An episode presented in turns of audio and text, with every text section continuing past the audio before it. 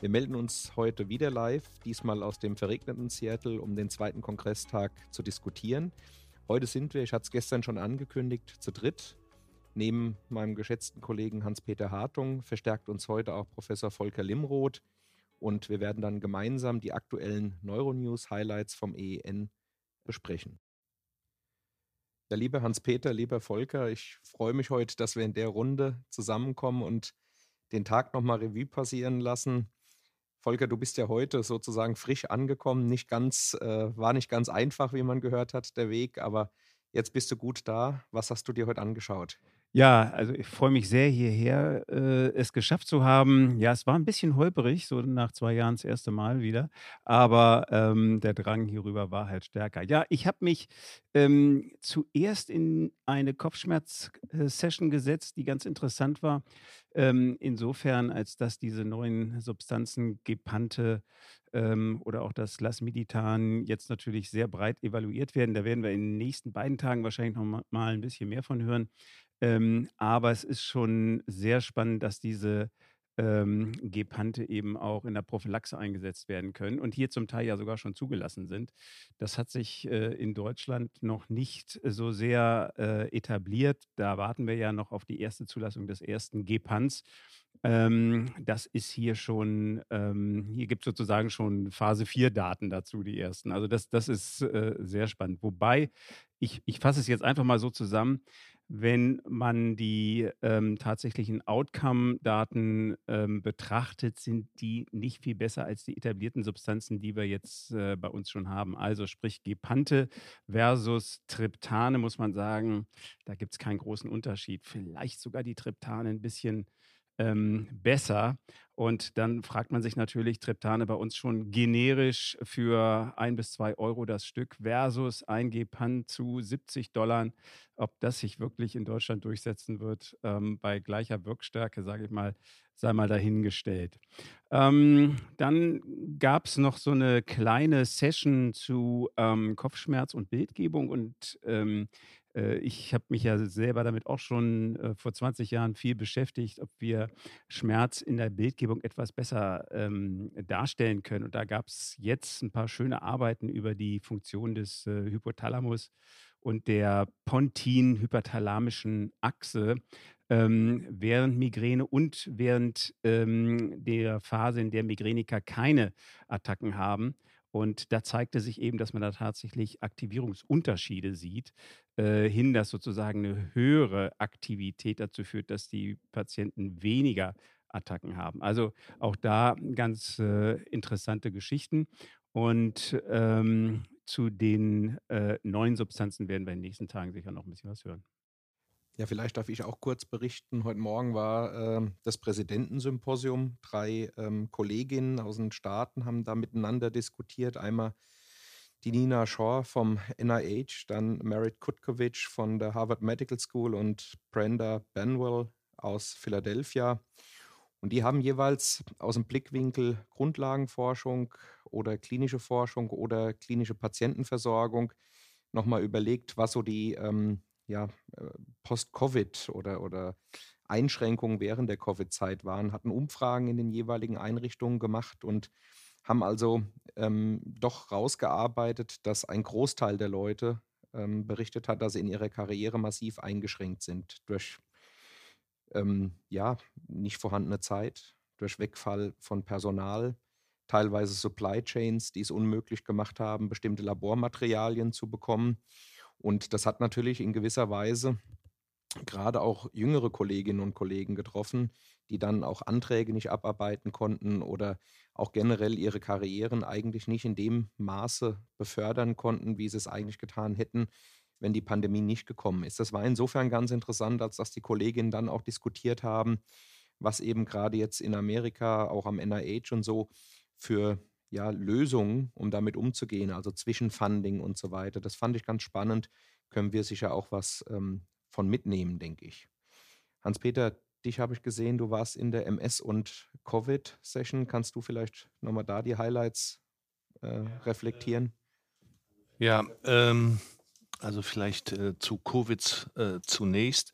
Äh, der Leiter der Neuroinfektiologie am NINDS, hat nochmal kurz zusammengefasst die akuten, subakuten, chronischen Folgen der Covid-Infektion ähm, und herausgestellt, dass die im Vordergrund stehende Enzephalopathie ähm, nicht primär immunoinflammatorisch ist, sondern primär ist ein äh, vaskuläres äh, Ereignis mit einer allerdings ähm, entzündlichen ähm, Affektion der Endothelzellen, äh, Austritt von Fibrinogen, Makrophagen, Mikroglia-Aktivierung. Das war auch nochmal wichtig, ähm, das hat er eingangs erwähnt, dass äh, entgegen früherer ähm, Ansichten wohl keine direkte Invasion des ZNS durch das Virus stattfindet, ähm, die hatten auch rezent eine Autopsiestudie gemacht und konnten das Virus ähm, in der Tat äh, nicht ähm, nachweisen. Ähm, dann gab es äh, zwei Beiträge, einmal aus Chicago, dann aus äh, New York äh, über ähm, deren äh, großes äh, Potenzial, großen Kohorten an Erkrankten mit Covid-19. Die Chicago-Studie hat sich fokussiert auf ambulante Patienten und ähm, über äh, neun Monate äh, nunmehr die äh, Folgen von äh, Covid ähm, angeschaut. Und hier sollte ich auch nochmal sagen, dass die arbiträre Definition, was ist jetzt Long-Covid, ähm, etwas schwankte zwischen drei und äh, fünf Monaten nach dem äh, allerersten Ereignis. Ähm, wie Sie wissen, nach zwei, zwei Tagen nach der Infektion gibt es sehr häufig äh, neurologische Symptome, aber entscheidend eben die kognitive Beeinträchtigung, die psychosozialen Auswirkungen. Und da gab es unterschiedliche ähm, Outcomes zwischen den Patienten, die eben offenkundig nicht so schwer betroffen waren und jenen, die in äh, New York zum Beispiel äh, ähm, intubiert werden mussten, die hatten eine Intubationsrate von ähm, äh, nahezu 40 Prozent. Ähm, es wurde auch eine Studie, die gerade in JAMA Neurology äh, ähm, erschienen ist, zitiert über einen doch über zwölf Monate aus Wuhan nachverfolgten Patienten schlechtes kognitives Outcome. Also das ist sicher ein Problem. War das nicht auch so, dass in der Session äh, der MS-Preis vergeben wurde dieses Jahr?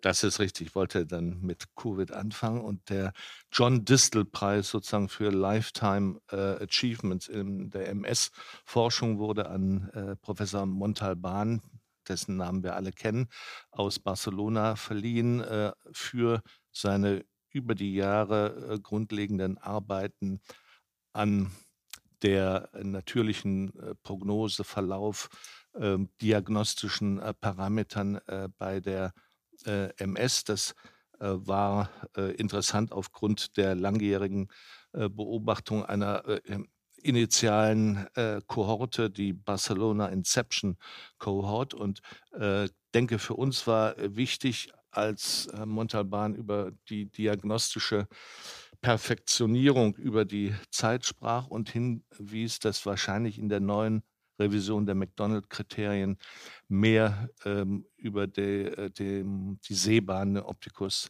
ähm, äh, gesprochen wird und das äh, möglicherweise inkludiert wird. Äh, er hat nochmal zusammengefasst, dass der höchste prognostische äh, ungünstige Parameter äh, hohe MR-Last ist. Äh, Medium äh, Importance hat der Nachweis oligoklonaler Banden.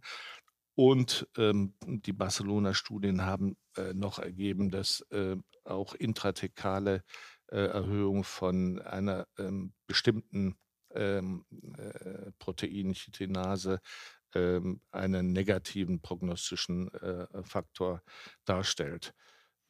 Wir können sagen, oder ähm, sicher ein würdiger Preisträger, wenn man sich überlegt, über wie viele Jahre er diese Kohorte sozusagen pflegt, die Größe der Kohorte und was auch letzten Endes an ja, Diagnoserichtlinien daraus ähm, resultiert. Also ich fand, man konnte sehr gut nachvollziehen, ähm, warum Xavier Montalban hier berücksichtigt wurde. Absolut. 10.000 Patienten über 15 Jahre und äh, 88.000 EDSS-Bestimmungen ja, also, und äh, 1400 äh, äh, Liquorpunktion. Also das war schon in der Tat äh, wichtig. Wichtig natürlich neben den diagnostischen und prognostischen Faktoren der Nachweis in dieser Kohorte, dass offenkundig der frühe Einsatz äh, äh krankheitsmodifizierender Therapien langfristig äh, äh, positiv bezüglich der Entwicklung von Behinderung sich dokumentieren ließ. Volker, du hattest dir, glaube ich, auch die Schlaganfall-Sessions mal angeschaut oder zumindest reingeguckt, ja? Genau. Ähm, die Schlaganfall-Session heute Nachmittag stand äh, unter der äh, Thematik Diagnostik, äh, Prädiktion und ähm, gesundheitspolitische Aspekte. Und das war ganz interessant. Ähm, mir hat eine Studie aus Florida sehr gut gefallen an über 45 40.000 Patienten. Und zwar haben die Kollegen ähm, aus der Miami School of Medicine äh, Abteilung oder Department of Epidemiology geguckt, ähm, wie gut die Patienten nach Entlassung eigentlich im Hinblick auf ihren Blutdruck eingestellt sind. Und da haben sie tatsächlich festgestellt, dass 48 Prozent aller Patienten, aller Schlaganfallpatienten in Florida mit hinsichtlich ihres Blutdrucks nicht richtig eingestellt sind.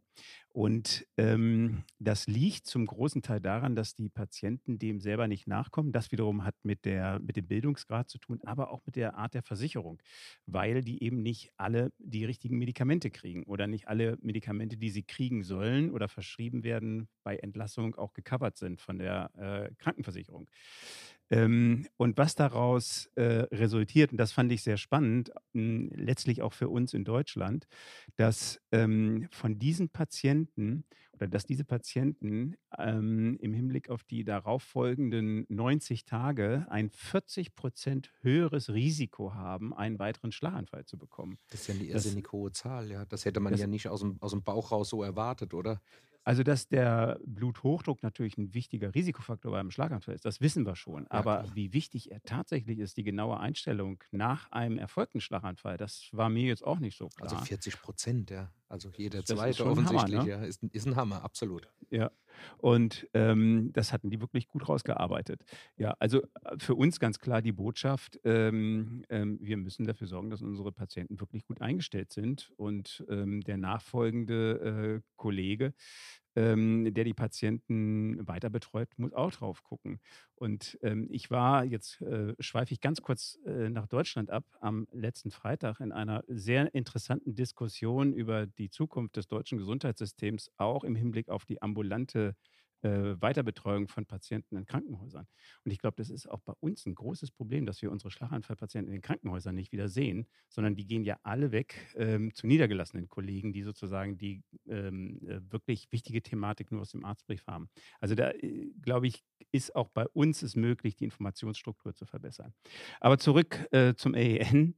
Ähm, ein anderes äh, Thema, das ich ganz interessant fand, war eine große auch epidemiologische Studie zur Durchführung von Thrombektomien ähm, äh, auf unserem Planeten in den verschiedenen Ländern. Und man wird es kaum glauben, es gibt äh, etwa 20 Prozent aller Länder auf diesem Planeten machen gar keine Thrombektomien. Das äh, ist da immer noch gar nicht möglich. Das will man gar nicht glauben. Und ähm, das ist äh, schon ein Aspekt, äh, an dem man noch arbeiten muss. Und dann vielleicht noch ganz kurz, was mich auch beeindruckt hat, das wiederum kommt aus Boston ähm, von einer Zusammenarbeit MGH und Brigands and Womans. Die haben sich überlegt, wie können sie die frühe Schlaganfalldiagnostik noch weiter verbessern, ohne gleich einen Kernspin machen zu müssen. Und die haben mit Hilfe von sehr geschickten ähm, mathematischen Algorithmen ähm, über künstliche Intelligenz beim CT und CT-Perfusion einen Algorithmus entwickelt, mit dem ähm, das äh, CT die frühen äh, Schlaganfälle noch besser darstellen kann. Und das haben sie verglichen mit etwa bei 500 Patienten, die beides bekommen haben, CT und MRT, und haben dann diesen Algorithmus benutzt und den verglichen mit den ähm, drei besten und erfahrensten Neuroradiologen, die sie da hatten. Die mussten diese CTs beurteilen versus dieses neuen Algorithmus. Und jetzt rate mal, wer gewonnen hat. Ich mache einen educated guess. Ähm, der Algorithmus war so gut wie die drei zusammen. Ja, man muss sagen, wenn man den Algorithmus mit dem Kernspin verglich, hat der Algorithmus gewonnen gegen die drei okay. erfahrensten Neuroradiologen. Also das fand ich schon sehr beeindruckend. Ja, das waren so die interessantesten Themen aus der Schlaganfall-Session. Ich würde dann vielleicht gerne nochmal überleiten. Es gab ja auch viele Poster-Sessions. Ähm, ich fand es ganz spannend zu sehen, auch Daten sozusagen aus, aus Deutschland von Kerstin Hellwig aus Bochum, die äh, sowohl Schwangerschaftsdaten zu Offatumumab, aber auch zu Glattribin in den Postern präsentiert hat. Cum grano salis äh, kann man sagen, keine großen Sicherheitssignale. Und was ich wichtig fand, vielleicht auch äh, für alle Hörerinnen und Hörer, dass bei den Erkrankungen Aquaporin 4 positive NMOSD oder auch MOGAT ähm, geachtet werden muss, auch wenn es nicht zu Schubereignissen kommt, dass scheinbar doch auch da so eine Art ja, Smoldering Disease Activity, also ein, gewisses Fortschreiten der Erkrankung zu beobachten ist. Beim MOGAT am besten nachweisbar übers MRT, bei den Aquaporin 4 positiven NMOSD-Erkrankungen eben durch lösliche GFA, also GFAP, lösliches GFAP. Und in dem Kontext gab es auch ein interessantes Poster zu Gallensäuren und da würde ich dich, Hans-Peter, nochmal bitten zu reflektieren, weil ähm, du da mitgearbeitet hattest. Ja, das war ein äh, Vortrag äh, aus äh, primär jetzt der Arbeitsgruppe von Alberto Askerio auf EBV Fame sozusagen in Harvard. Ähm, Hintergrund, die Älteren unter uns mögen sich daran noch erinnern, die Benefit-Studie, die Beta-Interferon 1b äh, bei äh, dem ersten klinischen Ereignis untersucht hat in Bezug auf die, ähm, den Effekt auf das Herausstrecken der Zeit bis zur klinisch manifesten MS. Das Interessante an der Studie ist, dass die bis zu 15 Jahren die Patienten sehr gut weiter untersucht und phänotypisiert haben und eine große Biobank-Sammlung äh, existiert, äh, wo äh, sozusagen unterschiedlichste Parameter zur Baseline dann korreliert wurden mit den verschiedensten Outcomes, MR oder klinisch.